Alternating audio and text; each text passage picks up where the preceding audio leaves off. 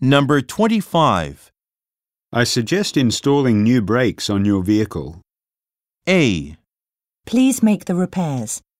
B, Michael is new to the industry. C.